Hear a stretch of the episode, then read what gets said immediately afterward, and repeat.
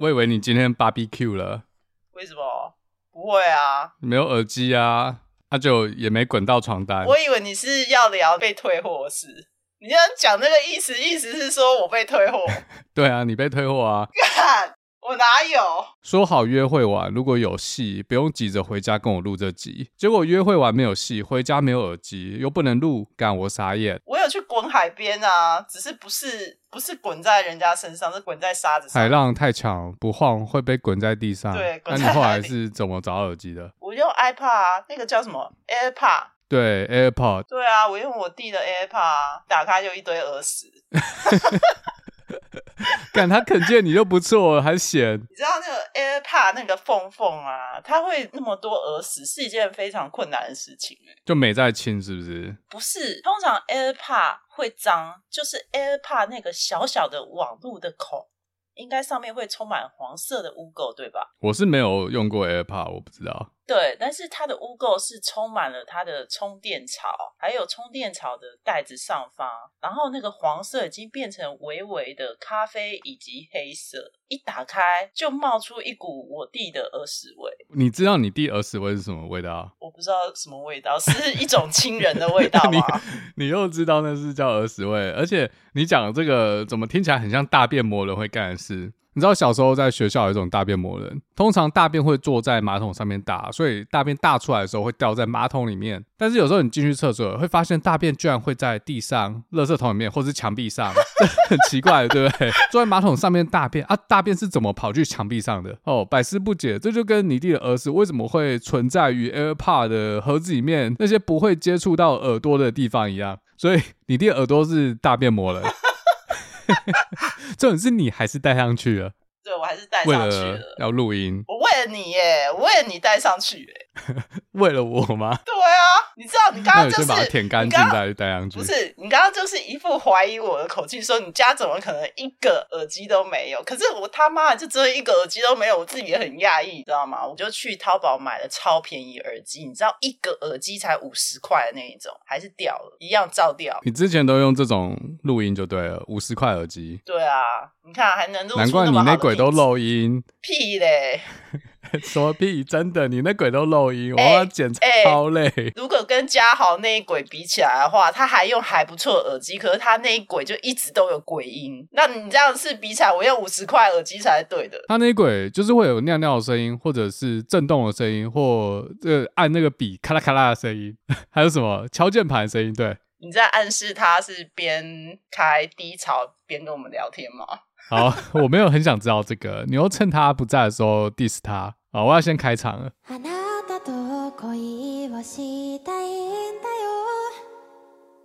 世界で一番近くて。どれほど気持ちって伝わるのかな。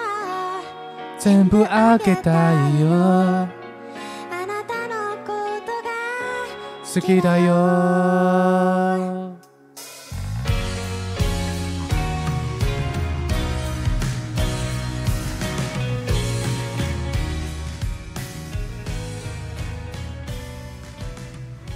欢迎加入布朗运动，我是嘴哥，我是星星呀。这么迟疑了一下，沙西布尼，大家想我吗？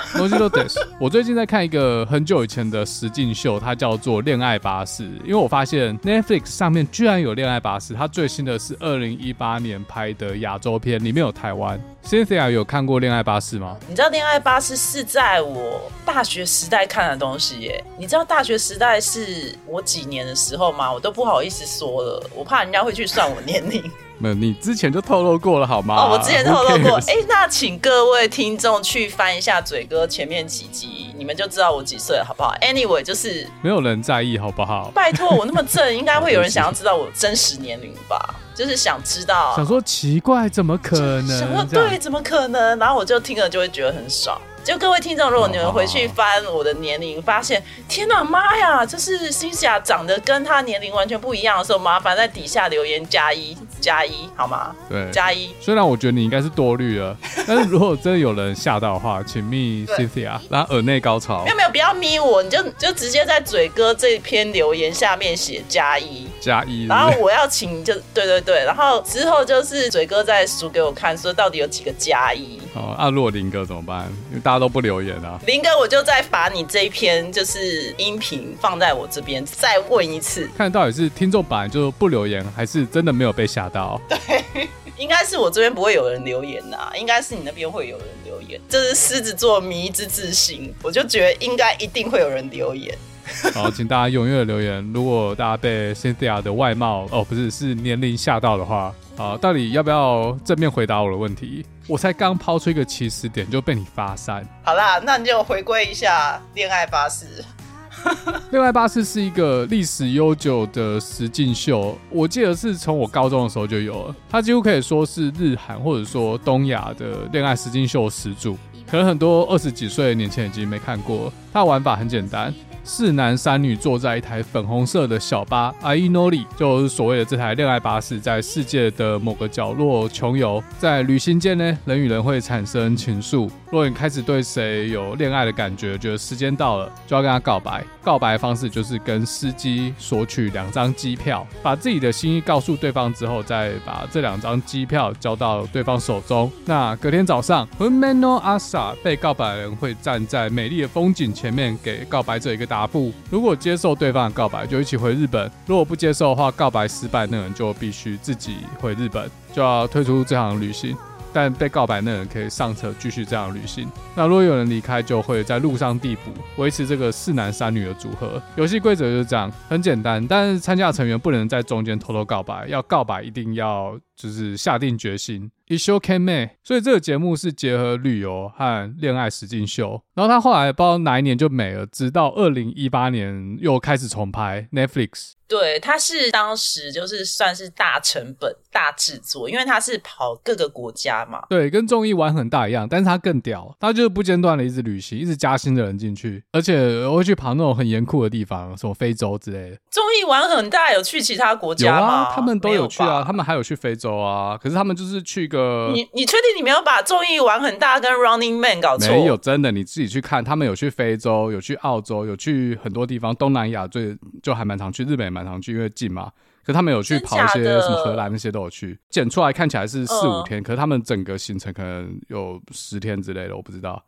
我觉得还所以你有很 follow 综艺玩很大哦。我就我最 我最近有看综艺玩很大，因为你是你是几岁啊？你在看综艺玩很大？推荐算法带我去的。他的年龄层不是落在十岁到二十岁之间吗？才会去看综艺玩很大。对啊，阿差不就是我的年纪嘛。没有，我就是最近看很多旅游频道，因为我在想要不要做做看旅游频道这样，所以 YouTube 的演算法就推荐我综艺玩很大，我就开始看。我们聊了半个小时，你有没有发现，其实我们并没有旅游的潜力？我们是讲干话潜力比较强。讲干话 不是，我们还没有开始讲干话，等一下才会开始讲干话。哎，我们还没开始吗？还没开始。我以为我已经讲了很多。啊、像恋爱巴士，我们先回到恋爱巴士好不好？加上越发散，变成在讲别的。因为恋爱巴士是我高中时候开始有看到，然后就觉得哇超屌，因为我喜欢看旅游节目。我一开始是把它当旅游节目看，然后恋爱那方面是还好。但是我后来发现，看这种恋爱实境秀是有助于了解异性在想什么哦，也就是说有助于把妹啦。老实说，尤其是一些细节的观察，不是分泌雌激素跟睾丸素哦。嗯，那个要看综艺玩很大，因为他们都会穿比基尼。哦，那是你要分泌睾丸素吧？当然，我看女生穿比基尼，我不会分泌雌激素。他们也有找帅哥穿泳裤露腹肌。干，我好不容易拉回去阿伊诺里，你现在又要让我讲综艺玩很大，怎样？你这集来找茬的哈？好，反正恋爱巴士里面都是素人，偶尔会有那种很正很帅的，但是就是一般都是素人这样。哦，对，不是会帅哥或美女那一种。如果要看帅哥美女，要看 Terrace House。恋爱巴士不一定有，我是没差啦，你比较有差。你是说综艺玩很大，还是 Terrace House？对啊，你今天到底想怎样？不要没滚到床单就在那边 fuck around。现在只讲恋爱巴士，没有别的了。有啊，我每一集都看，我以前每一集都看诶、欸，恋爱巴士。但我觉得我那时候看的目的，真的就是只是想看旅游。但里面的恋爱你不屑一顾，没有学到任何东西，完全没有被爱情感动。没有，因为我跟你讲，里面很多男的，我觉得就是故意在拖时间。他就是一直想要旅游，所以他就故意一直不跟大家谈恋爱。哎，对，你讲到恋爱巴士，它这个游戏规则有一个 bug。如果一直不告白，就可以免费的环游世界。嗯、我当时看这个节目，我就是想说，干我也想参加，那我就死不告白。对啊，而且我本身也蛮喜欢穷游的，所以住那些很烂的地方我也没差。嗯，穷游我是还好，因为我记得我早期的时候，其实还是没有很 enjoy 穷游这件事情，我还是会想要舒舒服服的。但是我觉得里面有一个机制是很棒，就是。他会一直不断替换不同的人，因为你只要一告白，你就必须回去，所以就可以一直换到新的人。然后，其实对我来讲，看那个节目最新鲜就是一直在期待说，哎，下一个到底是美女还是帅哥这样子？因为你知道里面太多素人，所以你一直在看那些素人脸，你会看腻。然后终于来一个新的时候，就是我最嗨的 moment，然后又失望了。对，然后又失望。他就是素人节目。你觉得那么帅的哥，他需要去恋爱巴士吗？哎、欸，可是他其实还是有几集是帅哥，就至少在我那个年代来看，他的那个嬉皮打扮，我会觉得哇，就是台湾男生都不会打扮成这样。这是你个人的品味，啊、你你有你喜欢的类型，欸、所以你看完以后就只是想要旅行哦，你没有就是觉得想要谈恋爱这样。我可能是在跟旅行和不同文化的建筑物谈恋爱。屁嘞，我才不信！所以我宁愿一直旅行这样子。我才不信，我不信，哦、除非来了一个。刚好就是我的菜，我可能就会想要告白。对啊，是有可能的啦，好不好？对啊，如果来了一个那个女生叫什么啊？你不要在节目上乱讲。呃，叫什么叫什么？我不知道。你以为我会讲谁？我不知道你会讲谁啊？你会说谁？你猜我会讲谁？你不要想要套我话哦。没有，你也不用猜，因为我想不起来他的名字。干，我现在记忆力超差的。就有浮现在我脑海的一个女生名字，等一下我我现在立刻查，你现在赶快先接我的话。我就是赌你想不起来啦，就赌你的记忆力不太好。因为你不可能喜欢新垣结衣那类的，新垣结衣、哦。你说日本人吗？对，日本人。OK，所以我们把这个啊，我想起来了，就是我看到他的名字，我想起来了。如果假设你是搭上恋爱巴士之后，然后终于来一个女生新人哦，长得跟石原聪美一样。哦，我之前有跟你说我喜欢。石原聪美吗？有这回事吗？没有，就是据我今天收到你丢来的女生的照片，我归类你是会喜欢石原聪美这类的女性。石原聪美是还不错啦，是不是？那我只是丢给你，IG 都推荐我什么女生，好吗？好，但如果你真的要我讲一个日本女星，我的答案是极高由里子，Yoshikawa Yuriko Saiko desu，这你应该就不认识了，对吧？啊，等一下，极高游离子，我认识啊，你，你知道他，可是他不是你的菜啊，我知道。等一下，为什么不是我的菜？我都跟你讲了，你比我更懂我就对了。极高游离子就不是你的菜啊，他今天跟你丢过来照片，八竿子都打不着哎、欸，他是属于清新派的耶，就是清新智慧型的。可是我直接给你答案了，然后你说不是。为什么？因为他就是智慧型的啊，你就不是喜欢智慧型的那种啊。好，那我是喜欢什么型？你帮我解答一下，我自己都不知道。就是喜欢大奶、白皮肤，然后长得很可爱，看起来很笨的女生。没有这样吧？我那我丢给你的才不是这样。你今天丢来，哎、欸，你今天丢来第一张照片，那个吐舌头的，你说是不是像吉娃娃吐舌头，一模一样啊？就看起来很笨啊。你没有？等下我们这个没有。哎、欸，各位听众，我真的要把那个。吉娃娃跟那个女生的照片对在一起，就是吉娃娃，就是一副很笨的。哦，我知道，你要跟人家几十万粉丝对干就对了。好，我帮你。呃，好，没有，好，没事没事，那大家假装他有几十万粉丝。哦，我看一下哦，好，三十，哦，快三十五万了。而且我就讲了嘛，我丢给你的是 IG 他推荐给我的，不代表他就是我的菜。可是如果不是你的菜，你就不会说他正啊，表示你觉得他正才是你的菜啊。有很多都很正啊，但好啦，那个那个我觉得不错，好吧？啊，所以原来其实你喜欢极，你说叫什么极高游离子？对啊，你不认识啊。好，这不重要，我们拉回来，你不要在这边一直在那边给我乱发散。而且这一集的主题是你约的，然后你在那边一直乱发散，到底有没有要进入主题？现在好。当时八零九零年代一直到两千年初期，日本流行文化是影响台湾最深的外来文化。后来被韩流入侵和美剧入侵之后，就没这么外显了。但日本文化现在是很流行，不过已经被我们内化。对，包括我自己也是被影响很深。之前有一集我就讲，我从小就听日本音乐长大，还有看日剧、日本漫画。所以，我们这一代人讲到旅游，大家最向往的地方就是去日本。对，所以你看了以后，你会很想要去日本玩这样子。哦，我是说小时候啦，就是还没有出过国，第一次出国首选可能就日本。Cynthia，你会这样吗？我会，我会。我以前就是会很想要，就是看那个节目。其实也不止看那个节目啊，就那个时候很流行，就像你讲，很流行很多日剧。然后，尤其在我那个年代，就是木村拓哉是主流，然后还有一个就是后来嫁给那个。我真的记忆力很差，反正就演长假那个女孩子，长盘就是她有一阵子就演了很多戏这样子，所以我看了之后就会很向往去日本生活，走在那个东京的街道，感受时尚流行的潮流，然后优雅的喝一杯咖啡，坐在优雅的涩谷街头的咖啡这样子，会去想象那个画面。告诉你一个秘密，当时还不流行喝咖啡。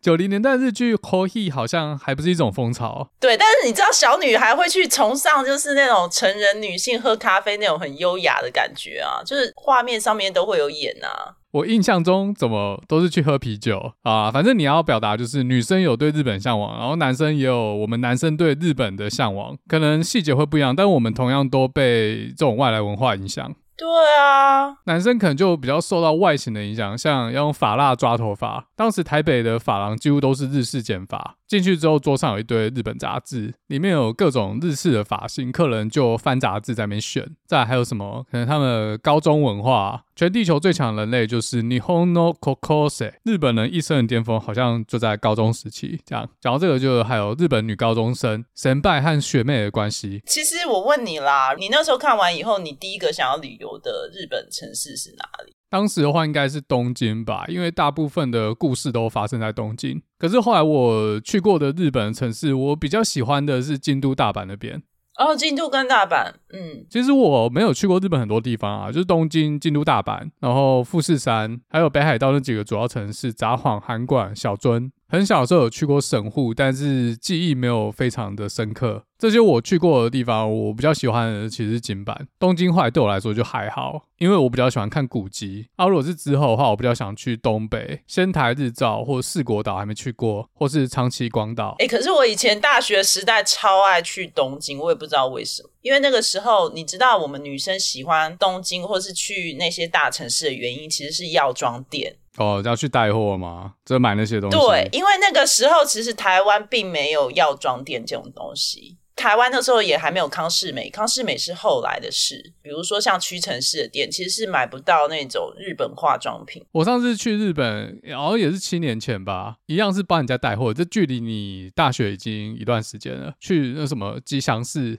女生就很爱逛那些啊！我那天就啥事都不干，就是去吉祥寺帮人家带货，都是朋友下单啊，也没赚钱，而且里面很多店都会讲中文诶、欸。那个时候就有讲中文的，七年前、欸、有，有他，因为他知道有很多台湾人就是去帮人家带，嗯、然后那种热门的很多都卖完了，哦、然后跑好几家没有，算了。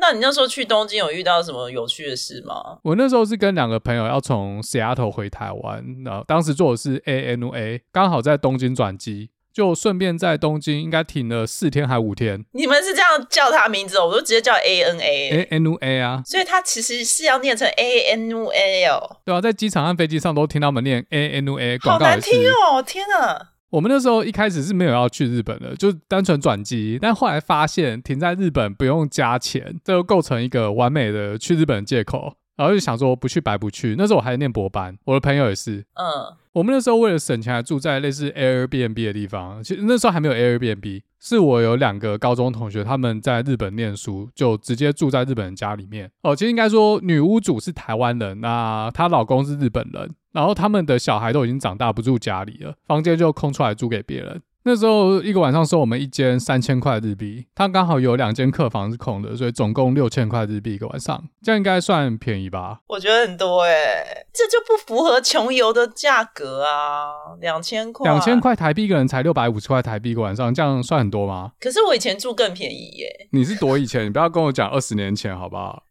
十几年前，对啦，是十几年前。那你是住饭店吗？还是没有？就是也是像 Airbnb 哦。然后我还有去住过网咖，网咖也很便宜。哦，网咖就是我们在电视上看到那种，你有一个自己的小包厢，然后可以去刷牙，可以去洗澡那种。呃、小包厢还比较贵，我们就是只有隔板那一种。然后其实你是一站起来就可以看到隔壁，但是因为它晚上是还可以把那个榻榻米整个铺开来。我没有住过那种的，我下次去想要去住住看，东西应该都还算安全吧？被干不会被干？千万不要，千万母汤，不要吗？不会被干走，但是就是如果你很讨厌烟味，或是你很讨厌吵闹，其实说真的，在那边是睡得不是很好哦。但是它洗澡设备都是有分女性、男性，就是很贴心。女生会有自己女生的空间嘛，可以在女性专用的浴室里面洗澡。只是就是我那时候那一间网咖，不知道是他自己的设计，还是所有网咖都这样，就是它可能里面只能让你洗十五分钟，所以其实你是只能洗战斗澡。哦，十五分钟你不够哦？没有啊，我基本洗澡会超过十五分钟啊，所以十五分钟对我来讲有一点赶。好啦，我就问一句啦，你说这个位置有烟味，但它没有小味，有小味我不行。小味我就不清楚了，小味可能要靠那个榻榻米鼻子靠着闻一下才知道有没有小味。那种地方感觉就很多奇怪阿北在看片，然后看完片之后小乱喷没擦干净，有点恶心。还是我被误导了，这是刻板印象。可是要喷小，你也要有个包厢吧？对对，你刚才讲隔间，我一直想成是我电视上看到那种有点像包厢，它四周是有隔起来，大小可能就一目两目榻榻米，啊旁边的人是看不到你的。但你刚才说隔间是旁边人看到你的那种，隔间那种其实也是可以过夜的。然后看你能不能忍受旁边会一直有人进进出出，然后一直敲键盘那些。对，然后是有人那个，因为你知道他们有些是在外地通勤，所以有些女孩子甚至男孩子就是会很早，大概凌晨四点多就来这边睡觉哦。然后睡了之后，他们可能时间到就直接去东京车站去上班。然后他们可能就通勤到很远的地方，因为他要抢最早班的火车。所以我那时候经验就是这样，就是四五点的时候就已经有人在那边进进出出。所以实际你睡在网咖，唯一稍微有一点点安静的时刻，大概就是也是凌晨两点到三点之间，是你可以唯一睡的时间。所以你看，就是很。就是我觉得不要去网咖睡觉，真的很吵。除非你自己有一个包厢，其实就是一种体验啊。我觉得，但它包厢收费一样贵啊。大概要多少钱？嗯，也是差不多，就是你付的那个价格，就是两千日元，或是除下来每个人两千日币，对，或是更多。那我住那个日本人家这样不算贵吧？我都有自己的房间呢。对啦，是没有错啦。那你觉得你那时候第一次去住人家家里的时候，你比较觉得新奇的体验是什么？第一个感觉是它室内非常狭窄。但它其实是一栋独栋的，呃，我不知道他们术语是什么、欸，这怎么讲？呃，就透天啦，就很像哆啦 A 梦大雄家那样。然后那个房子在徐布亚涩谷，它的房子地下一层楼，地上三层楼，然后三楼是阁楼，我就住三楼。然后它这个楼梯非常的狭窄，就感觉有点陡。天啊，你是住在豪宅耶？对，它应该算是豪宅没错，可是它里面就有点窄，它不是那种大家想象很宽敞、很气派的豪宅。可能就在天母北头有一栋透天，不过它位置是在涩谷啦，还是比较市中心一点。对啊，但是透天归透天，它不是那种用料很高档的透天。诶，好像也不能这样说，它可能就是比较老旧了，就有一点年代。外观看起来很豪华，但里面内装其实很小。外观看起来还算不错，对。然后它有一个车库，这个车库打开直接进去就是地下室，然后地下室里面应该是有两间房间，我同学就睡里面。车库里面还停了一台不错的宾士，所以房东应该是算有钱，没错。而且重点是他离捷运站还很近，真的是豪宅啊！对，他就是比较旧，可是他们家里很干净。在七年前，我觉得这样还算是豪宅，而且是在东京，虽然在东京市中心嘛，对不对？对，离明治神宫大概一站，再走一点路。好吧，那那我必须要讲，两千日元真的算便宜，因为你住到这种屋子的话，我觉得算便宜。哦，你原本以为我是住什么？我原本以为是就是像我以前住的那一种，叫非常之古老之古屋那一种，哦、没有没有就是好。那讲回来，你刚才一直说他们家很小，然后你只注意到这个哦，你没有就是在东京没有发现你觉得很新奇的地方？不会啊，我第一次真的住在日本人家里面，我觉得蛮新奇的，从他整个室内空间去感受他们的文化。还有像是房间里面摆什么东西，它有很多他小孩子的东西都还在，还有像浴室的布局啊、浴室的用品，平常住饭店是看不到的，我觉得蛮有趣的。可是其实跟台湾没有差很多啦，毕竟台湾真的太多日本的商品了。那当时我觉得比较不一样的是免治马桶，但是台湾现在好像新房子也都是免治马桶了。对，对啊，有了免治马桶就不用再分什么坐插派或是站插派，全部都坐着被水射干净就好，射完还可以吹干。其实我第一次去日本，我最惊讶就是有两件事情，一个是免治马桶，一个是厕所怎么他妈的那么小。对，厕所真的比较窄啊，而且你又这么高大，超小的，而且甚至是你去住那种很好的饭店，在台湾厕所好歹你可以塞进一个人是站得好好的，而且琉璃台会有，然后马桶跟琉璃台是分开的或怎样，就是每一个 facility 都有它自己的 space。可是，就是去日本，他是把它整个 combine 在一起，就是只能用马桶洗手，洗手台是盖在马桶的上。OK，没有我讲那么穷。然后，所以你知道那时候我第一次看到的时候，我就在想说，奇怪，这个是洗手台吗？可是这是洗头的，你马桶坐着，然后往后仰，就是可以顺便洗头。是吗？可是它的管子很小诶，它是那种像滤水器的那种管子诶，水太小。干，那要洗头洗多久啊？你少在那边唬烂我啦！你可能日本人工时很长，都很忙，要节省时间。就是人生有这么急，是不是？一天原本二十四小时，现在只剩十二个小时，所以时间都要省下。你前面讲他们不去住饭店，就是这个原因，不是吗？每天下班之后还要应酬到半夜一点，然后隔天一大早要坐车走，这样住饭店就白喝。所以就会有这种过夜型网咖的商业模式啊，对，就会直接去网咖，对啊，所以我才说我去住日本人家，可以从他们的空间规划还有摆设物品去观察他们社会现象。那除了刚才讲这种空间狭小之外，你还有什么别的特殊印象？其实现在大家应该都觉得司空见惯，因为我们台湾超多日本通的，但是除了就是他们厕所他妈的小之外，还有就是以前一直觉得日本很进步，一直觉得他们没有穷人，因为你知道从影像还有就是。日剧啊，各方面看起来都觉得日本就是一个很有钱的国家，或是一个很进步的国家，对不对？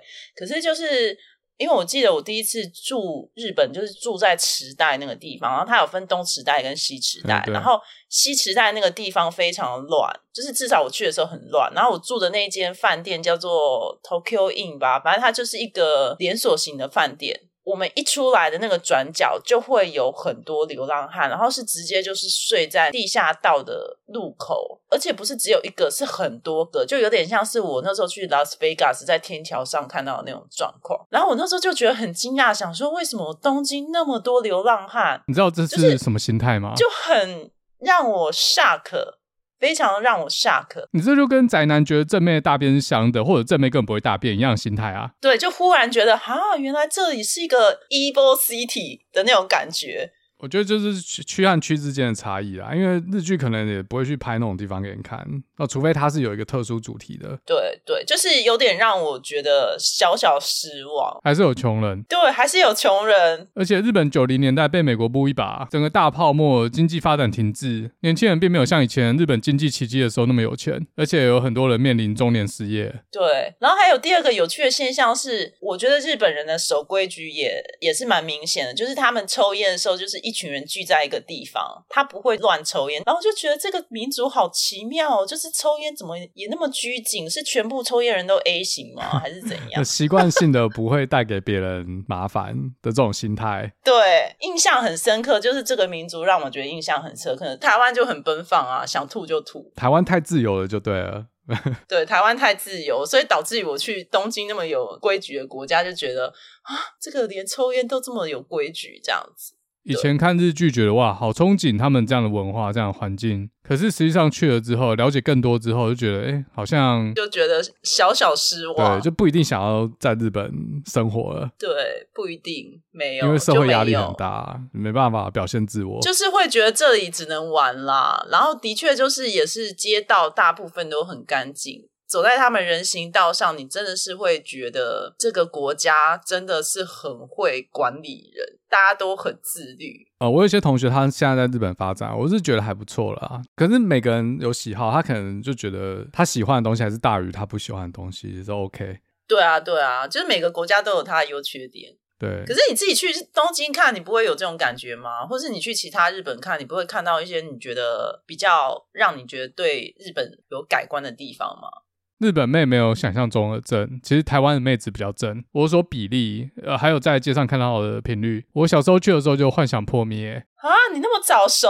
没有啦，我刚才讲小时候是我高中，但是我第一次去日本更小，那时候是跟我爸妈去，是跟团，因为我小学的时候没有网络，不像现在自助旅行这么方便，要查什么都直接 Google，以前没有网络，要订饭店都不知道怎么订。那我高二那次是跟我朋友，然后那次也是跟团，我父母应该是不可能让我自助，当时。你高二就去日本？没有没有，高二是我第一次没有父母跟着一起去。对啊对啊，我说的就是你第一次一个人去的时候，就是就高二。对，也不算一个人，有我的高中同学。那为什么你们不用上课？没有啊，学生有暑假和春假，虽然我们是私立学校，但是还是有放一些假，好吗？你是已经上班太久，忘了学生有放假这件事？哦，哎、欸，对，都有暑假春假这件事情，我自己都忘记。你，你已经你知道上班 上班族上班族当了十七年以后。我已经不知道什么叫暑假，什么叫春假，超级可悲的。我们现在只知道什么叫做特休。很多地方你有特休也没用，因为他不给你一次请五天十天。看，好可悲哦。等下，那我们今天节目到此为止，因为忽然心中感到深深的哀伤。干嘛谈旅游呢？都没有特休了，谈什么旅游？简直就像太监看家做爱。那你第一次出国在没有父母的陪同下是怎样？是去哪？没有在父母陪同的情况下，我第一次离开父母去东京啊，也是去日本。对，去日本。哇，这么刚好，我们没有瞧这个哈。这一集我看整集都在讲日本，纪念已故的日本前首相安倍晋三，在台日民间友好方面付出了非常多的贡献。如果是出国的话，就去日本；如果是国内的话，那就是国内不算啦，国内都讲中文有什么？干，对美国人来讲就算啦，你听众没有美国人哦。我我不知道哎、我在我刚才的问题里面可能没有把国内算进去，因为国内也不会有什么语言障碍，而且你约我这集就是没有要讲国内吼，好，但你日本到底发生什么事？对，但是这要讲到就是我有一次就是跟我以前就是呃第一份工作一个同事出去，然后平常在同事的时候是超级好，然后所以那时候我就笃定说，哎、他一定是我非常好的旅游良伴，结果没想到我们第一次去东京的时候就出现超多状况的，超多。鸟事，听众等很久了，终于要讲比较有趣的事。我不知道还剩几个。她这个女生呢，她我完全看不出来，她看起来胆子很大，但她其实非常怕搭飞机。她就出状况哦，她那时候就是刚好我们出发前一天，然后我们就是在搭国光客运去那个桃园路上的时候，竟然新闻就报道说有台风要接近日本。哦，想到华航的名古屋空难，怕飞机掉下来，是不是？小时候华航还蛮常出包的。对，她超怕，她就开始国光号路上才开。开到就是快要到桃园机场的那个地方的时候，他大哭哎、欸，他狂哭，他想跳车哎、欸，他就是不想要。人生跑马灯都出来了，我还没有交过男朋友，怎么可以就这样没了？对，他人生跑马灯都出来了，然后可是我就一副就是老心仔仔，我就是那种很后知后觉，哦、我觉得根本没事，反正就烂命一条。对，然后。哎、欸，我也没有这样觉得，根本没事嘛。因为你有经验，人家没坐过飞机啊。对，因为我那时候跟他去之前，我已经去过好几次东京了，所以我就是根本觉得没事。那你难道不会觉得去了之后，结果台风来，你根本就玩不到啊？你钱还是要花下去？我有想过这件事情，可是因为我那时候就很乐观，我就觉得就是雨天也有雨天的玩法，台风天有台风天的玩法，就是在饭店里面看电视。你真的很乐观，没错。然后结果后来我们到机场以后，那女生呢就。大哭跟我讲说，他绝对不要进去登机什么的，然后我就一直说服他，然后他竟然就他妈跟我讲说，不行，你这次你就自己去，要死你自己去。对，他就说你就自己去，然后可是你知道，其实那一整趟行程都是我规划的，所以我他妈超不爽，我就说不行，你一定要给我去，不然你是要我一个人付两人饭店钱吗？什么的？那他还是要付钱啊，那只是他不去，对，他还是要付，可是我当下还是觉得很不爽，因为那整趟旅程其实我是经过多少妥协啊，不然他妈我可以不用排那些行程，我可以自己去我自己想去的地方。可是就是因为他中间意见多多，所以我就是那个行程其实完全是为了他而排。然后你知道最后是谁解救我吗？是因为就是他打电话叫他哥来接他，你知道他哥整个超明理，我要替他哥拍拍手。他哥当场大骂他，他说：“你怎么可以这样子抛弃你朋友？”呛他妹说：“我不会去接你的，要你就自己搭车回来。”等一下，人家在电话里面，你又知道了，你这样听得到？没有，就是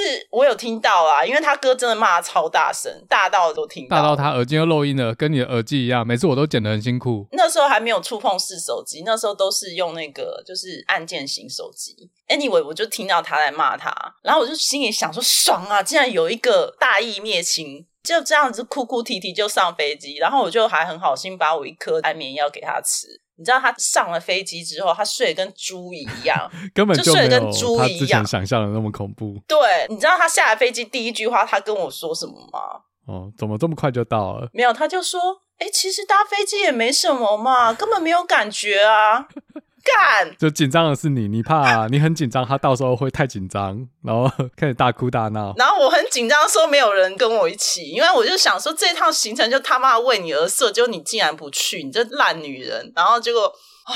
他下飞机第一句话就是先夸耀自己，就是先说哦，这也没什么什么的哦，原来没什么。我完全忘了之前机场是怎么一回事。对对，其实你讲一个很好的点，就是旅伴很重要。如果你之前没有跟旅伴一起出游过，可能在路上会开始发现大家喜欢不一样，就会开始有争执。还有听过情侣闹到分手。对。不过你刚才说行程都你排了，可是如果他愿意付住宿钱的话，然后他不去，嗯，你也没差，你就重新排就好了。嗯、假设都住在东京，跟没差，你就去你想去的地方可是因为那。那时候我还算是旅游菜鸟，我不像现在这么游刃有余。我以前还是会需要 SOP 规划，就比方说我今天想去哪里，然后我今天要住哪间饭店。然后因为我们那一次安排是八天七夜，所以其实我们不是只住一家饭店，我们就是好像住了两家还是三家吧，忘记了。变成就是他不去的话，变成我要一个人嘛，那我一个人我要临时去想一些一个人的行程，我那时候就会觉得有点措手不及。而且那个时候就是飞过去第一天的确有台风，就是我们整个早上行程都没有了。哎，也不是早上，就是我们到的时候还是白天，但是好像是下午吧。然后整个下午一直到晚上就是狂风大雨，他就觉得在那边跟你浪费钱。然后我们就是只能在饭店里面看外面下雨。你知道，如果是我一个人的话，我真的就是会手足无措啊，就不知道说，哎，那我到底明天还能不能排行程？因为明天有可能台风还在。那我一个人莫名其妙被我的朋友抛弃，然后我还要在东京的台风之下，在饭店里面看外面，那不是浪费时间？那你们两个一起也是浪费时间啊？有什么差？台风又不会因为你是一个人或两个人有改变？会啊，还是会有差，就是有一个人陪你一起受苦啊，哦、你知道，就不是你一个人受苦。不是这个不能只有我看到的概念。Devil Hotel 恶魔旅馆，再怎么死要拉一个人下来一起死，这样心里比较舒服。有人陪你，对，心里比较舒服。所以他那时候在国光客运就觉得你这个女人他妈要死就自己去死，干嘛拉着我一起死？可是我也没有逼他，我只是一直安抚他说台风没那么可怕啊，什么什么的。所以到那边之后，你朋友就好了，没怎样了。这什么烂故事？有啊，超多事的。没有，他后来还是继续一直的不断的打击我的耐心。他一直在 bitch 你，他一直在 bitch 我。那所以你这一集要 diss 他？也没有要 diss 他啦，就是因为今天本来是想要聊旅游鸟事嘛，欸、可是我觉得这也不算是鸟事，这有点像是你选错旅伴。对，那我们到底要开始讲了没？我都都还没开始，那鸟事在脑还没听到。从那次开始，其实为什么我现在都喜欢自由行或是一个人出去？其实这个女的带给我非常大的人生阴影。我跟你讲，这集已经三十分钟了，还没有任何 highlight。这集你就是用力的 diss 她，把她 diss 到十，告诉我们到底发生什么事。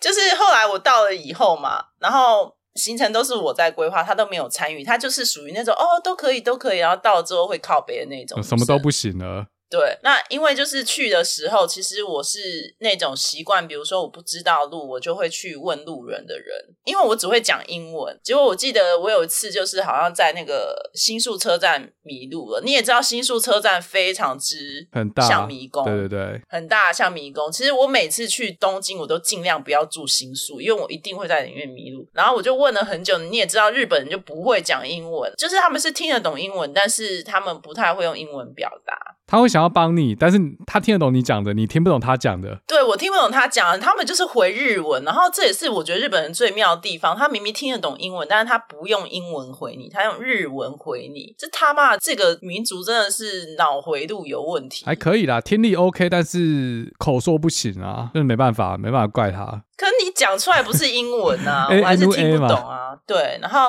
结果我那个朋友啊，现在就在我问完之后，因为我问完之后答案也有，可是也是拖了大概十几二十分钟吧。然后就他除了不耐烦之外，他还在旁边跟我说：“哎，我以为你是会讲日文，你才找我来日本玩的耶，原来你不会讲日文哦。”靠腰嘞，干！你不会讲日文，你他妈还找我？你不是给老娘添麻烦吗？我还要在那边跟你问路。对，他就这样想。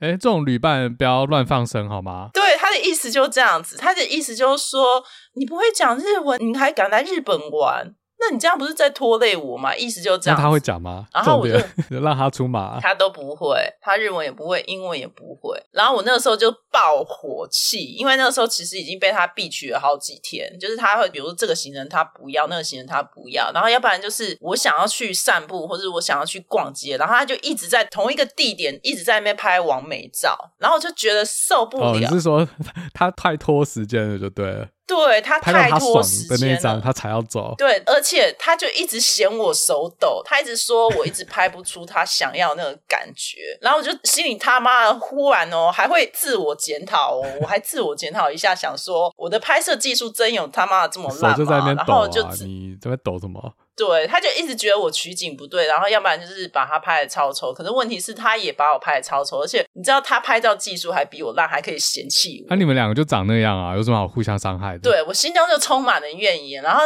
他后来又这样跟我讲话的时候，我真的我当场哦，我当场真的就是直接受不了屌他，我就直接跟他讲说，那不然你去讲啊。我就说，从头到尾都是我在弄这个规划，你有帮忙过任何一件事情，你只会在旁边说风凉话。然后我们就因此就是中间有一段时间，就是他走他的，我走我的，对，都不讲话。但是因为他很怕迷路，所以他还是在后面默默跟着我。反正就一个臭俗啦。对，然后是后来我们到了横滨之后，这个女人也很容易忘事情，就是可能就是被我搞完以后，过没多久心情又好起来。就可能看到横滨的那个什么摩天轮啊，什么那些东西，他又忽然就是又跑来，就是叫你拍照，帮我再拍一下，对，又叫我拍照什么的，然后又忽然。你知道，就忽然态度又变得很好，这样子，所以我们中间就等于有点像欢喜冤家，就是一直吵吵闹闹。然后，但是到最后一天呢，我跟你讲，最后一天才妙，最后一天真的是我们彻底大翻脸。因为最后一天，其实如果你有去过成田机场的话，通常都会在上野站，它会换一台京成上野线。那台京成上野线呢，它有分特急快线或者怎么怎么样。可是因为我那个时候就对自己太有自信，就觉得不管哪条线都可以，都会到机场，都会到机场。我没有去仔细看，说是。一航下、二航下，我认为就是一航下、二航下一定都会停，就很倒霉，就是因为我们是在二航厦，就那一台车竟然只有停到一航下，然后我们其实已经快要迟到了，那个柜台已经快要关了。到了一航下以后，是站长他发现我们好像两个情绪怪怪，然后就跑来问我们说是不是需要协助，然后我们就说我们是要到二航下，然后他就紧急在外面帮我们叫计程车，就是一个很 nice 的站长，就冲去二航下。然后到二航下以后，其实长荣已经关柜了。哇，这太扯了吧！因为迟到太久了吧？对，我们真的迟到很久。这距离登机时间是剩多少？三十分钟。就是飞机其实也已经登机门已经关起来了。怎么可能？你们还上得去？对，还上得去。你知道这真的很妙的一件事情。全飞机等你们两个。对，很糗。因为那次你知道是怎样上去吗？因为那时候关柜的时候，就是柜台有两个地勤空姐。一个是日本人，然后一个是台湾人。本来是那个台湾人就一直不断跟我们讲说，不行，飞机要飞了，过五分钟后就要飞，你们绝对赶不去那边，因为刚好就是长荣飞机停在最右侧地方，最远的，就是最右侧哦，对，最远的。然后我们两个也觉得快要放弃，是不是要重买机票？当我的同事知道说要重买机票的时候，他已经开始在屌我了。但要屌你啊，因为就你的错没，就心慢慢而乱带路迟到，不然不屌你要搞谁？对，他就一直在屌我，然后柜台小姐一边又在跟飞机的那个机长联络，结果忽然就可能过了五分钟还是几分钟吧，反正是那个日本的地勤哦，就忽然跟我讲说 “Let's go”，哎呀，可以给，就说 “Let's go”，我们赶快要冲的，知道我们手上不是都有一些行李嘛什么的，然后他说没关系，你就直接就是有一个空间可以让你放这些行李，就超 nice，行李就直接放机舱，因为托运来不及了。对，没办法托运，你只能带上飞机。然后他就直接帮我提一个行李，我那时候手上有两个行李箱，他就直接那个空姐哦，穿高跟鞋，直接帮我拖一个行李箱，然后另外一个行李箱我自己拖。那个空姐跑超快的，真的超快的。然后我们不是就是那个呃，他中间会去检查你有没有一些什么那种违禁品啊，是没。什么有的没有的，所以我就跟你讲，就因为这件事情，我们现场本来以为自己能够赶上飞机，还跑去 shopping 什么的，然后那个 shopping 的那些东西全部当场被没收，因为全部都是液体。就比方说像什么哦，因为没办法托运的，那些都要托运，对，没办法托运，它是一体的，然后 被课智商税，对，只能当场丢掉。当场丢掉以后，我们两个又继续往前冲，最后就是终于冲到那个机场门，然后我们就是在最后一秒一刻，就是直接就是跑到那个空桥的下方，直接搭那个小空桥上去。嗯、我们已经没有走那个空桥通道，我们不是走空中通道，我们是走陆地，对，从地面上去的，超丢脸！就所有人就看我们两个女生，就是心里都在 diss 你们这两个三宝。那你们上飞机千万不要讲话，不然会被人家知道你是台湾人。对，而且你知道。对，而且你知道那一台飞机还是 Hello Kitty 飞机，然后我们根本就没时间在 Hello Kitty 飞机拍照什么。其实我们原本超想拍，原本超兴奋。你们在走地面天桥上去的时候，应该在前面要自拍一下，那个角度很棒呢，而且不会有玻璃的倒影。反正可能都等你们二三十分钟了，也不差这一分钟了嘛。空桥那侧乘客全部人在看你们自拍，超屌。干，我们是要是拉多少仇恨值啊？因为去日本很少可以不用走空桥，哎，你难得有这种经验，可以从地面上飞机，又可以从自拍，然后放个广角拍到整合 Hello Kitty 的飞机，哇，perfecto，是巴拉西。对，我们因为这件事情就大闹翻。回来的时候就是我们在搭捷运的时候嘛，结果他就忽然在捷运上面跟我讲一句话，说：“嗯，未听先猜，就是、嗯，以后要去哪不要再找我了。”没有。他就说，没这么温和。他就说，你有没有觉得你这次有做错？然后你知道我听到其实有点爆炸，被说对了，整个恼羞。因为我会觉得，其实我也不是故意的啊。我其实当然知道自己有做错，可是我当下无法道歉，因为我也觉得我很辛苦，就是从头到尾行程都是我在看，然后火车行程表全部都是我在规划。他其实他妈的完全没有去参与这个过程，他就是随波逐流的浮萍跟着我走而已。可这个浮萍他又有点吵，他会一直 bitch 你。对，然后他甚至到回来台湾都在问我这句话的时候，其实我当场也大爆发，然后我们就在捷运上面大吵架。我就直接跟他讲说：“请问你这次有付出什么事情吗？”然后我说：“从头到尾都是在规划行程。”我说：“我到最后累到没有去注意到这个是我的错。”可是我就说：“你不是也该注意我，提醒我吗？”欸他冒着台风天坐飞机，冒着他的生命危险去成全你的梦想，你就应该感谢涕零的啊！你在讲什么？然后他就说：“所以你的意思是我的错喽？”我就说：“不是啊。”但是你应该要有理会到，你刚刚讲那句话对我来讲非常的不礼貌。然后我们两个就大吵架、大爆干。后来你就把他从月台上推下去了？呃，没有，在捷运上面是没有办法推推到。没有这样的情节发生在你心里面。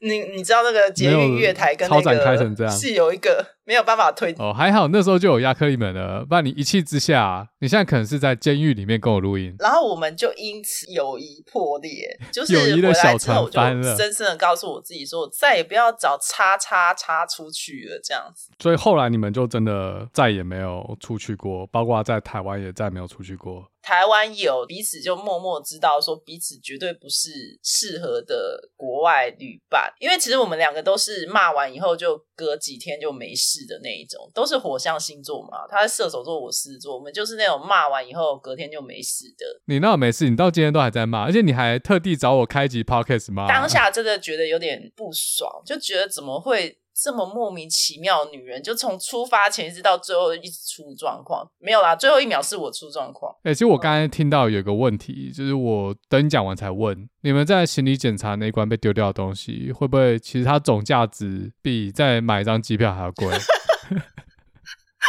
你有去想这个问题吗？我只能说，呃，没有，就当下是有心痛的感觉，因为我们那时候那个我被丢掉的东西大概有两三万日元吧，两三万日元大概，哎、欸，那很多嘞，六千块台币可能够你再买一张回程机票、欸，对对对，那你就不要上飞机，你就再买一张就好。因为我跟你讲，我那时候就是自己给搞。因为我就想说八天七夜，然后我就安排最后一天才 shopping，所以我们最后一天去上飞机之前，我们在上野那附近的药妆店买的超多药妆，所以什么那种当时最贵什么安耐晒啊，什么那些东西，我们就一扫而空，我们就一次全部扫在我们的行李行李箱里、哦，最后全部被扫进垃圾桶，就就对干，然后然后你知道我那个朋友看到他的东西全部被没收的时候，其实他心里也很干，那他有多少钱、就是、你知道吗？也是两万块日币，差不多。就是我们买的东西差不多啊。哦、那对，它也是东西全部被丢。那你们当时怎么不考虑坐下一班，隔天就有了？虽然还要再付一个晚上饭店钱。没有，当时我们身上没钱了啊，因为就是我们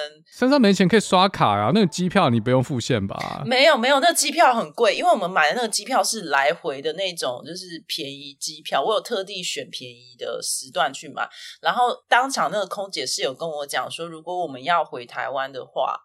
就是如果真的搭不上飞机要回台湾的话，要另外花，好像记得是两万多还是三万多，我忘记了，反正很贵嘛，因为是 Hello Kitty 机啊。两万多是要飞去美国是不是？啊，你就不要坐 Hello Kitty 就好了，有这么贵吗？太扯了吧，这有差吗？但当下我们就很想坐嘛。可是你去的时候不是坐过吗？还是 Hello Kitty 是回程那班？去的时候不是，是回程的时候才有。哦、你为了 Hello Kitty 放弃两万块的药妆？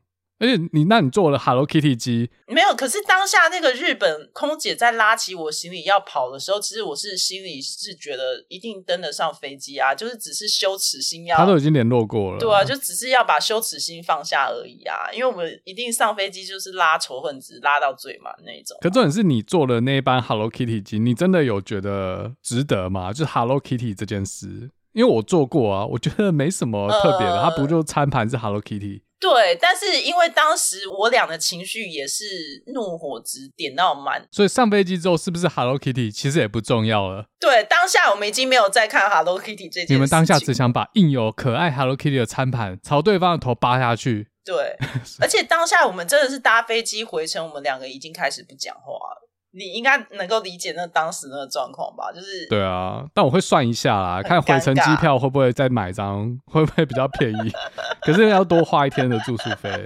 这个衡量一下，对这件事情让我印象非常深刻，然后所以我才说他在我心中阴影很大。然后我因为他的关系，其实后来我出去旅行就几乎都不太会找人，玩到有 PTSD，因为我就很怕再遇到一样的状况。虽然就是有点像是一朝被蛇咬，十年怕草绳那种状况。我曾经想要突破现状，我曾经想要找一些女生跟我一起出找家好啊，可是呢，心中深深的伤害，那个潘朵拉盒子还是被我一直的深深的藏在心中，所以我就到现在都还不太敢找人家陪我出国。你可以找男生试试看啊！其实你刚才讲这个经验，我也有哎、欸。可是我的嗯，没有那么，我我跟你不一样。我也是，我曾经有几段旅程是跟我朋友，然后我通常都是那个规划和找路的人，我朋友会协助，就会大家会一起找。但是在当场，我会是那个负责，就什么时间要做什么事，还有要去哪，然后怎么去的那个统筹。对，嗯，我有一次在布拉格，然后那时候也是要离开布拉格，要坐高铁到柏林，但是高铁站它并不是从布拉格的。老车站上车，要先从布拉格的火车站坐一段地铁到高铁站。当时我们在布拉格在车站要买票，呃，那时候布拉格的车站系统，呃，不管是机器还是标示，几乎是没有英文，所以很多事情都不知道。光买票就是看别人怎么买，然后模仿人家买。买个票找个路要东问西问，啊，就没有人知道，因为每个人都是观光客。所以那时候我买完票之后嘞，我就开始找路，然后我朋友还在买，而且那时候时间也是有点赶，容错率很低，我们一定要赶上下一班高铁到柏林。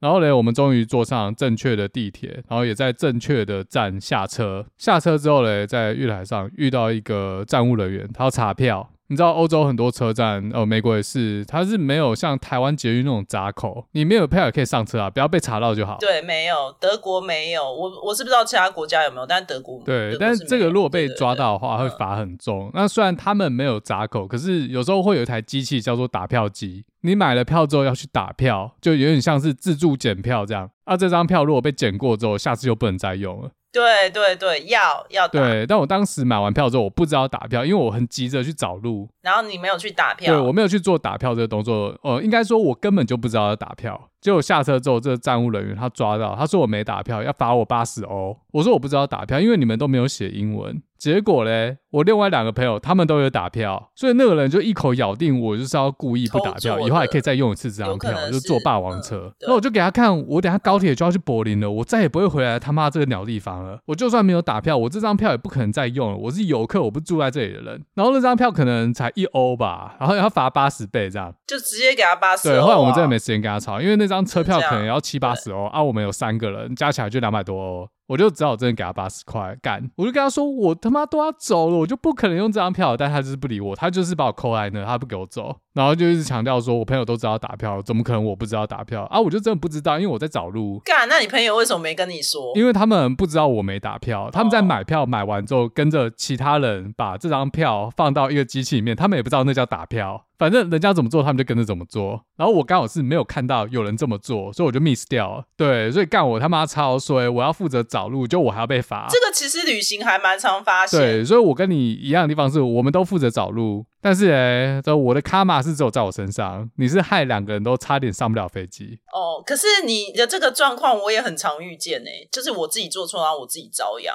我自己出去玩的时候，很常发现这个。你自己也不可能连累到别人啊，你除非有一群人。对对对，就没有连累到别人，但是会觉得就是旅程中多了很多成本，很不爽。但如果你是我的话，你会去跟朋友说，为什么你们不提醒我，或者为什么你们不跟我讲，为什么你们没有打票？我会，我会有点不爽哦。我当下可能不会反应，但是我可能回去的时候会越想越不爽。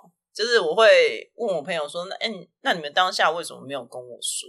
当下我是觉得是这样子啊，因为那个站务人员他只是做他该做的事情，对，然后你只是就是刚好比较衰，哎，没有，我觉得他不是，哎，在我那个 case，我觉得他是故意。我觉得八十欧是有点多了，对，他有点针对你，但是可是你当下并不知道对方的法律到底是怎么罚的，因为就我知道德国是会罚很重。可是就布拉格我就不知道。对，你讲的没错，这以法律的层面来说，的确是我没做到。可是法律之外还有所谓情理法，我并不是要故意做这样事，而且我也的确不可能再用这张票，因为我就要离境了。如果你是站务人员的话。你会去罚这个外国游客吗？我再讲另外一个例子，啊、在同一段旅程，你那个理由对他来讲不是理由，因为他也有可能觉得你是骗他的。可是我到柏林的高铁票都给他看了，就是等一下我就要上车，我就要离境了，我不可能再用这张票了。哦，那他真的是故意的啦。对，那他真的是有点故意，而且他所有人都没有拦，就只有拦我们，因为那时候。在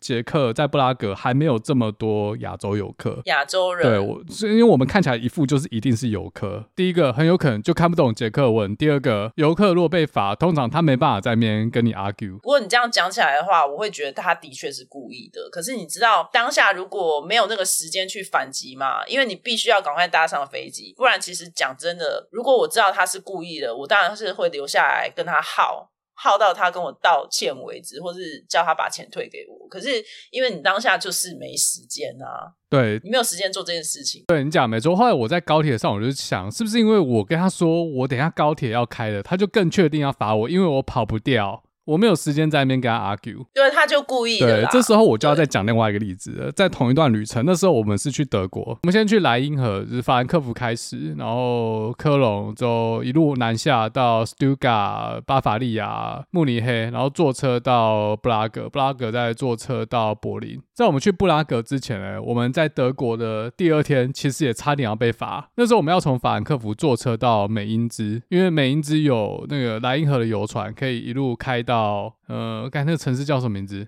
杜塞多夫，对，也是坐火车要买票啊。虽然那个买票系统英文，但是就是有点看不太懂，不清不楚的，不知道怎么买，因为它旁边没有地图，而且他们选票机制超烂的。我们就在那边乱播，哎，没有人帮，就发现那机器好像可以搜寻，我们就搜寻美因兹，就打进去，然后它就出现一个选项，我就按按按，yes yes yes，然后最后买了票，票上面也写了美因兹，哦，就觉得我们哇太厉害了，这样都可以播得出来。后来就很高兴上了车，之后在某一站呢，要碰到站务人员，他也。要查票。哦，我们票给他，结果他要罚我们钱，因为我们买了这个车票嘞，他根本就不是这班车要前往的方向，等于说我们没有票，然后我们就黑人问号啊，上面就有写美印子啊，我们就是要去美印子，就查票跟我们说这张不是，我们要去的地方车票更贵，这个罚金很高，要几百欧，干妈抵达第二天就要喷几百欧，那我们当然是跟他说，我们不是故意的，我们不知道就不会用那个机器，这样有什么好罚你们钱？那你们就直接坐到那个地方啊，直接跟他讲我们是要坐到那个地方可以吗？没有啊，那站。根本不知道在哪，根本不知道那是什么站哦，所以其实你们是坐过站，或是我们根本不是那个方向。哦。对，应该是没有坐过站，因为如果坐过站的话，我们应该会觉得要下车。所以是你们上错车，有可能是你们上错车，然后但是没有，我们坐的车是对的，但是我们买的票是错的。我们买的票上面那一站实际上在哪，我们不知道，只是那张票上面的确有写美印子，但后面还有再加其他字，有点像是在台北车站要买票去基隆，结果买了一个捷运票，假设有一站叫做基隆路好了，外国人看不懂嘛，上面都写基隆，以为这是一样的地方，然后他就说你拿了错车票来搭对的车，可是他确定是罚你钱，而不是叫你补钱。对，他要罚我们钱，等于我们没有票意思啊，没有票你就要罚嘛。就像你刚才说的，德国若抓到要罚超多。那这个真的就是衰事，这就真的不是他要刻意刁难你，是因为你真的是买错票。对，但我还没讲完，我们就跟他说，我们没有故意要这样做，因为我们不会操作这个机器。对，我们看不懂德文。对，后来有旁边有几位德国人就知道发生这件事情。站务人员其实会讲英文，但是他英文没有很好。那旁边几位德国人大概看了一下我们的 case，就跟站务人员说，我觉得他们不是故意的，就是他们用德文讲了不知道什么。但我们大概可以体会是他在帮我们说情，这样说情。对，后来站务人员就没有罚我们了，他就叫我们补差价，就这样过了。干，去死！所以其实根本就可以补差价，但是他就是要刁难你。我觉得是他要罚，是绝对是有法源依据是可以罚的，只是变成说我们只是去玩。可是这个 case 很明显就是，如果你会讲德文，你当场就会解释说你是做错，就是你是买错票的话，其实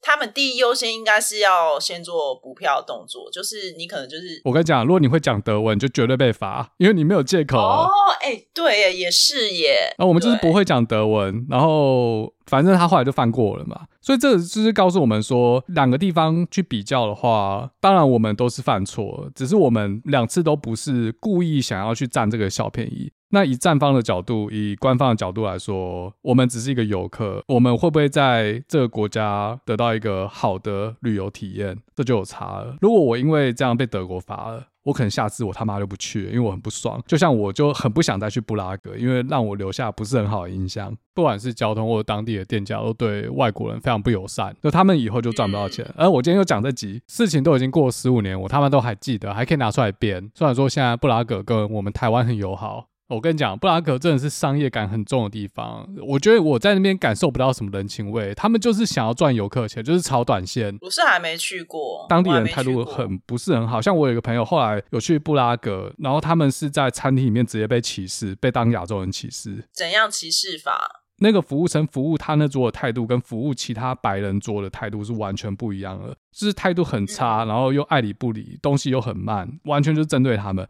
那我朋友很猛，是他直接把那个服务生叫过来，用英文说：“你现在是在歧视我们吗？”然后那服务生后来听到这句话之后，整个态度大改变，就没有再这样。那我觉得也 OK 啊，因为至少他听到他有改。我觉得好像欧美人士是不是，如果我们有觉得不舒服，就要当场讲，就不能用那种亚洲很委婉的态度对他们。你他妈让我不爽，那我就是要直接让你知道我不爽。我觉得是诶、欸、maybe 人家是有歧视，但是 maybe 也有人是无心的，他可能就真的很忙或怎样，可是你看起来是他在歧视你。诶、欸、这我觉得是不是歧视，其实是可以辨别的出来的，大部分的情况下是没错啦。但是就是说，如果我我觉得至少他有一点可称赞，就是你骂了他以后，他有反应。他的反应是正向的，而不是就是不理你这样子。他其实我觉得不是正向，他可能心里还是歧视你。但是因为我朋友在公众场合直接讲出这句话，变成他有点不好意思。就是那也不是那个国家的问题，是那个人的问题。这其实这件事的确是个案啊。我觉得每个地方都有好人和坏人，在台湾也不是外国人问路，每个人都会把他们带到那个目的地那么好，没有不一定。但在捷克，就我整个五天的体验真的是不太好，就整体的感觉就不太好。风景是很漂亮，没错，但是当地人的那种态度，我真的觉得不行。对，但是我还是会比较倾向于是看是个人问题。我也有类似的状况在美国发生，而且都是蛮糟糕的状况，就是直接被无视，或是直接就是叫我滚到一旁那一种。可是因为我觉得那个时候我的感觉是我英文不够好，我我不够强，因为我觉得好像在美国你一定要英文超级好，是好到那种让人家觉得你就是当地人的那一种感觉，不然我觉得好像很难跟美国人交谈或是做朋友。因为我每次去美国出差都是这样感觉，然后我去欧洲是还好，就是呃，我觉得我在欧洲，可能我比较幸运吧，因为可能我去欧洲的时候，刚好可能前面在排队，比如过海关，前面在排队是中东人或是非洲人的时候，其实我觉得中东人、非洲人或是他们那些肤色人在欧洲是更受歧视的，就是他们是直接看到他就觉得他是坏人，然后直接把他带到小房间去审问的。那至少我觉得亚洲人在那边还有可以反击的空间，就如果你真的就是直接用英文屌他的话，他们是不敢说话，他们其实是怕坏人。可是我觉得美国不是诶、欸，美国就是摆明了他就是讨厌，他就是歧视。你讲的是在机场吗？在机场是吗？不管在哪个国家，我是都不敢搞海关啊。我觉得你比较带种。呃，我讲的是就是我在拉斯维加斯的事情，是机场吗？那件事情让我印象很深刻。还是呃，就是在赌场，然后要回机场的路上发生的。哦对，我还蛮意外的，因为我自己在美国，我倒是觉得还好，黑人会比较明显，但是白人他们很会装。其实不止你跟我这样讲，是所有从美国人回来，就是听到我这个例子，都会觉得，哎，为什么美国人会这样对你？可是你这是什么时候发生的事？呃，好像是二零一七年发生的事吧。呃，好，那就只好赖给川普了。不止你一个人，是很多从美国回来的人都跟我说，他们不可能会那么明目张胆歧视你，因为这是会被搞的，对，会被投诉了。对，所以我后来回想这件事情的时候，我觉得应该是个案。等下，等下，你还没有跟我们说在 Las Vegas 你到底发生什么事？那时候就是要去拉斯维加斯机场的时候，我是坐饭店附的 shuttle bus 去，要坐到机场。可是我一上那个 shuttle bus 的时候，那个司机就对我非常不友善。他就先开了一个，我觉得，我觉得其实可以一笑置之的玩笑，但很明显，我觉得他就是针对我，因为那台 shuttle bus 里面就二十个人。那我是里面唯一一个亚洲人，其他全部都是欧美人。然后他是等所有人上来了，我坐上去以后，他就直接跟我讲说：“你应该不要搭这班车啊，你应该要继续赌啊，你们不是钱都很多吗？你怎么就要走了？”就是意思就是这样，输光了，说老娘现在跟你一样穷。对，然后我其实觉得他有点在暗讽我啦，然后但是我就也没有说什么，我就还是很正经问他说：“那请问就是这班车？”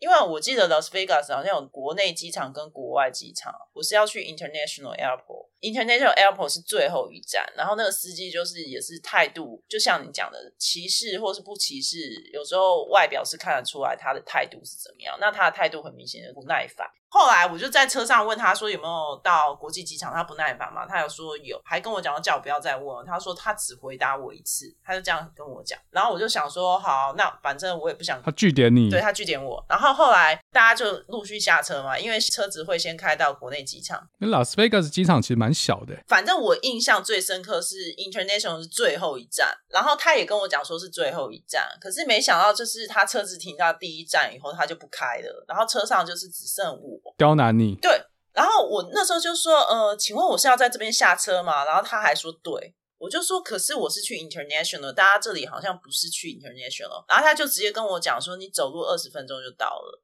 然后我就说，你这 shuttle bus 没有要开到那边吗？他就说。没有，你不要再问了，你就自己下去走。我超级不爽，我就还问他说：“你这台车明明就是可以看到 International Airport，你应该要在那边把我 drop off。”然后他就跟我说：“他不要载我过去，因为只剩我一个人，他没有必要载我过去。”然后。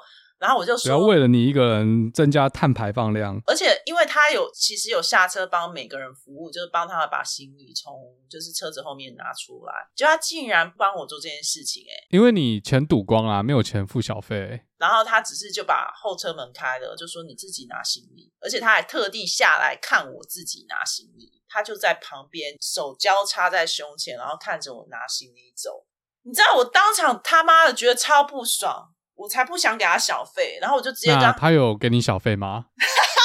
没有，没有是，我应该跟他要小费，你在做他的，对，做他的工作，他给小费。对，然后我当下觉得超级侮辱，因为这样非常针对性，因为其实他那台车本来就应该可以看到 International Airport，结果竟然被这样对待。然后我后来回去以后，我就直接写信给那家饭店。哦，他饭店的车。对，然后我有直接把车牌号码什么都记下来，然后我就直接写信给饭店，我说你们应该要处理什么什么的。然后结果饭店也息事宁人，饭店就是隔了大概两个礼拜才回我。他有退你钱吗？然后就直接回说没有，完全没有。然后他就说，对于我们的人员服务的态度很糟糕，跟你说声抱歉，希望你下次来的时候不要有这样子的很敷衍、很官方，然后也没有要退你钱。想说你他妈的让我这么不爽，我下次还要去，我抖 M 呢。后来就回他说没关系，我直接在里面的 Hotel.com 还有 Agoda.com 上面直接复评，我只给一颗星。然后我就说我还会在 Google 上面直接给一颗星，我在所有我能找到的平台都 diss 你们到死。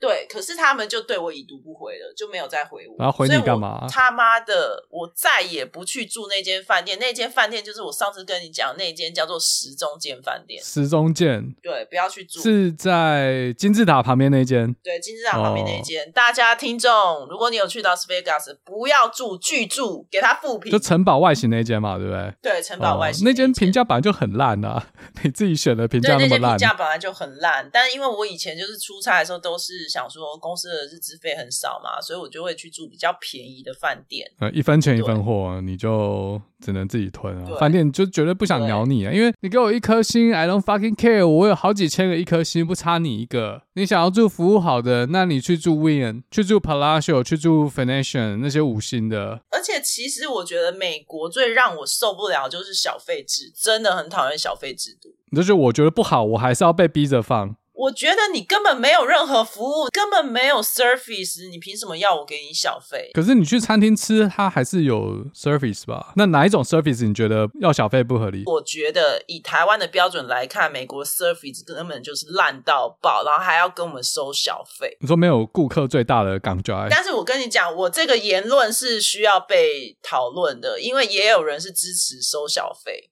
但我他妈的就是很讨厌有些地方硬要收小费，而且那个小费还要我们给的不便宜。没有啊，小费没有强迫吧，在。